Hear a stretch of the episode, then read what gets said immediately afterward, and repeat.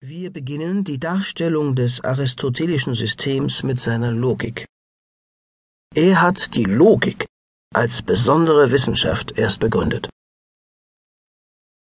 Dieser gehört zunächst seine Kategorienlehre an.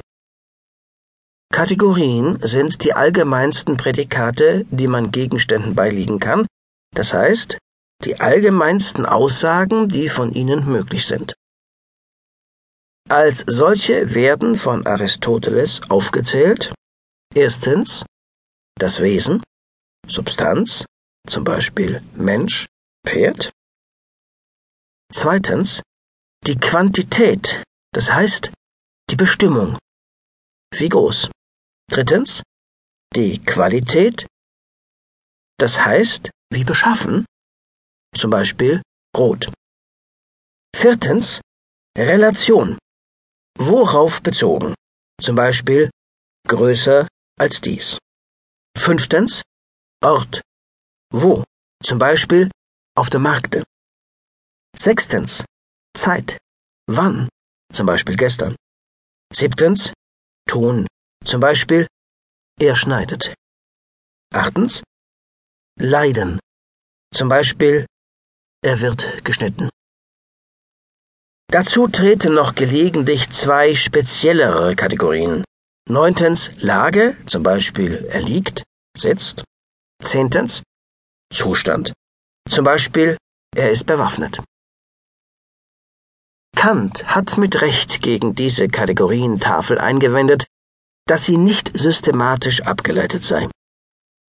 Jedenfalls hat aber Aristoteles in seiner kleinen Schrift über die Kategorien ein logisches Problem von grundlegender Bedeutung aufgestellt und einen wertvollen Versuch gemacht, es zu lösen.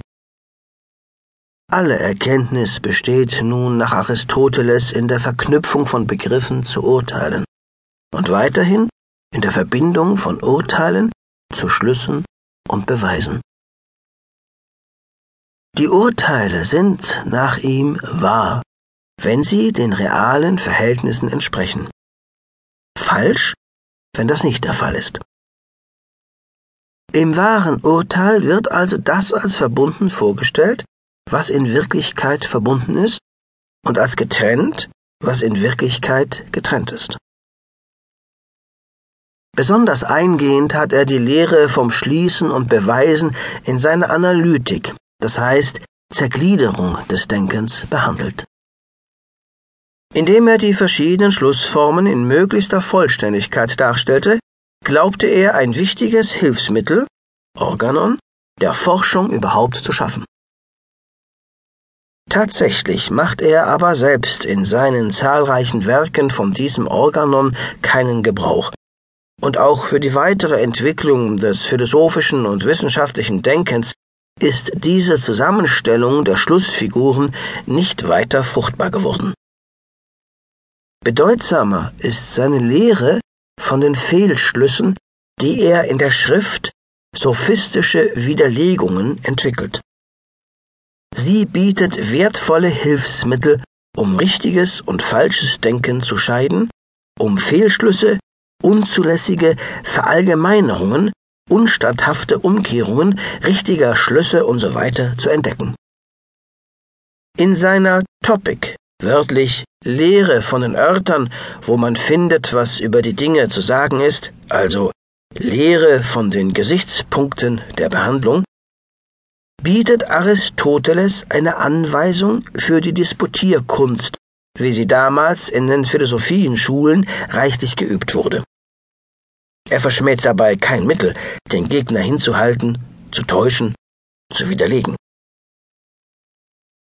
Als oberstes Beweisprinzip hat er den Satz des Widerspruches aufgestellt. Er formuliert ihn so. Unmöglich ist, dass dasselbe demselben in derselben Beziehung gleichzeitig zukomme und nicht zukomme. Damit war ausgesprochen, dass wir Sätze, wie zum Beispiel den Heraklits, wir sind und wir sind nicht, unmöglich für richtig halten können. Als unmittelbare Folgerung dieses obersten Axioms ergab sich ein zweites, dass man alles entweder bejahen